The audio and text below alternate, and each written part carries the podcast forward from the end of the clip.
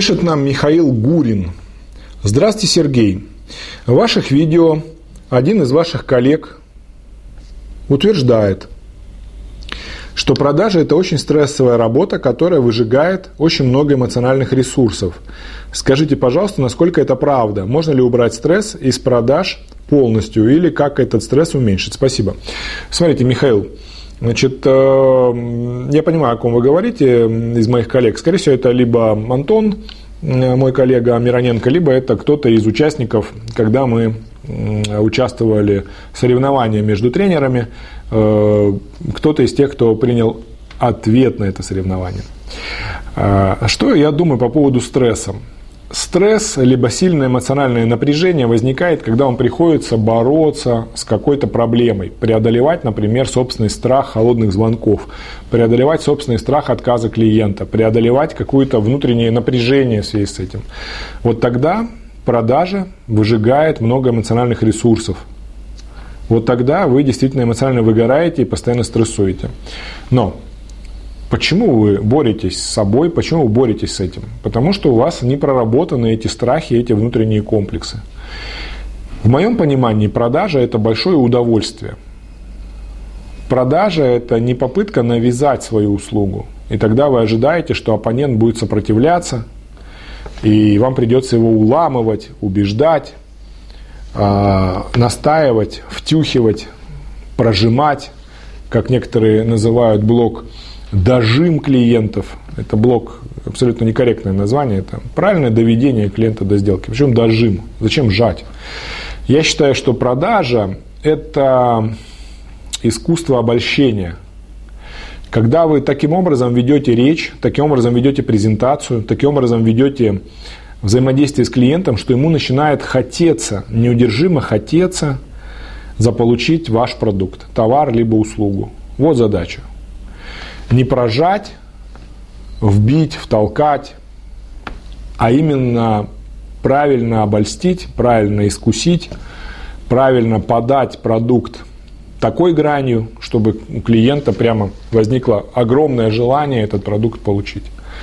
Поэтому тогда это не вызывает напряжения. То есть вы не наваливаетесь и давите на клиента, а вы как бы наоборот создаете некую воронку, которая втягивает клиента – втягивает. Здесь нет стресса. Здесь есть искусство, здесь есть азарт, здесь есть э, большое внутреннее удовлетворение от того, что у вас получилось.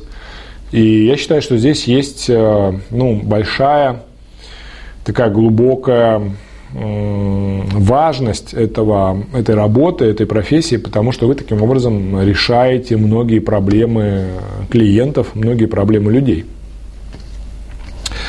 Второй вопрос от Михаила Гурина. Сергей, пробовал найти записи полных холодных звонков от начала до закрытия продажи, но не смог найти. Уважаемый Михаил, полные записи холодных звонков от, от начала до закрытия вы сможете найти только если продукт можно продать по телефону. Таких продуктов очень мало, практически нету. Так, чтобы можно было за один звонок завершить сделку. Это большое исключение. Тренинги так не продаются. Всегда идет первый звонок, потом идет отправка имейла, потом идет созвоны после имейлов. Эти созвоны часто занимают большое количество времени. Потом идет встреча. После встречи идет необходимость клиента подвести к сделке, получить оплату, заключить договор и так далее. И поэтому все это уместить в один звонок, чтобы вы могли целиком все услышать, может только режиссер, который сделал некий дутый кейс – как сейчас э, интернет, я считаю, заполонен просто дутыми кейсами от разных тренеров, когда они кричат, что вот они смогли это сделать легко и показывают результаты успеха. Это сделать очень тяжело. Это сделать непросто в рамках одного звонка. И это просто обман, скорее всего, будет. Вот. И второе, э, раз уж мы коснулись этих вот кейсов, значит, смотрите, э, клиенты очень часто, в большинстве случаев, не любят светиться – и поэтому, когда кто-то охотно на камеру рассказывает, как он многого достиг, это исключение из исключений. И поэтому, когда кто-то вам показывает большое количество видосов, как все проперло там и так далее, скорее всего, это срежиссированные вещи. Если мы говорим про, не называя имен, про конкретную организацию, которая создала огромное количество кейсов, то я знаю не только режиссера, который эти кейсы снял, я даже знаю, сколько за них было заплачено. За все кейсы данной организации была заплачена сумма 1 миллион рублей. Ну, то все. И она выплачивалась частями, там, очень э, нечетко, не в сроки и так далее. Короче, это был большой головняк.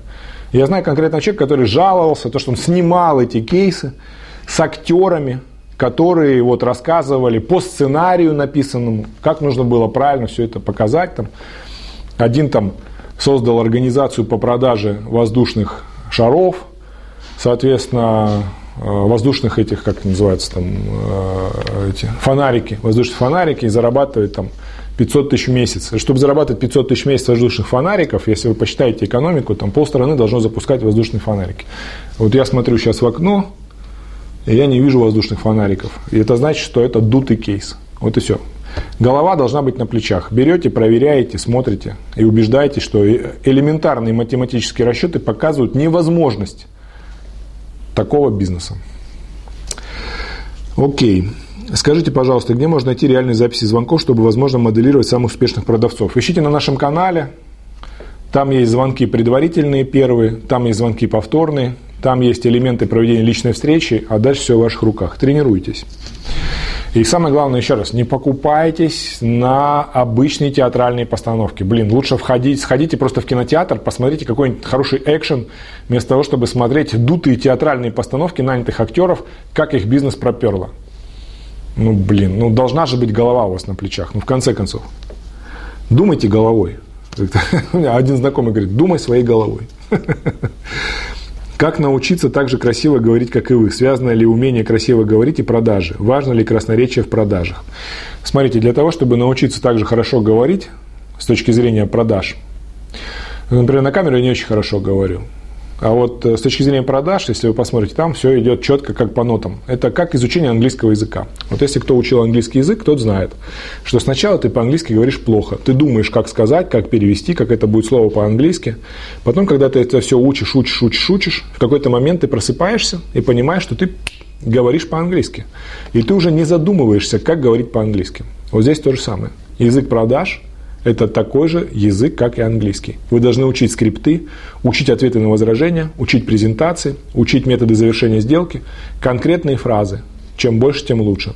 Например, блок работы с возражениями, когда я его разбираю, например, мы берем 15 возражений и по 5 вариантов ответов. Там это 75 фраз. Некоторые просят по 10 вариантов ответов. Это 150 фраз, которые нужно зазубрить. И тогда вы не будете думать, что сказать. У вас будет автоматически на автопилоте получаться прекрасная речь, которая будет отлично продавать. Вот ответ на ваш вопрос, Михаил. Удачи!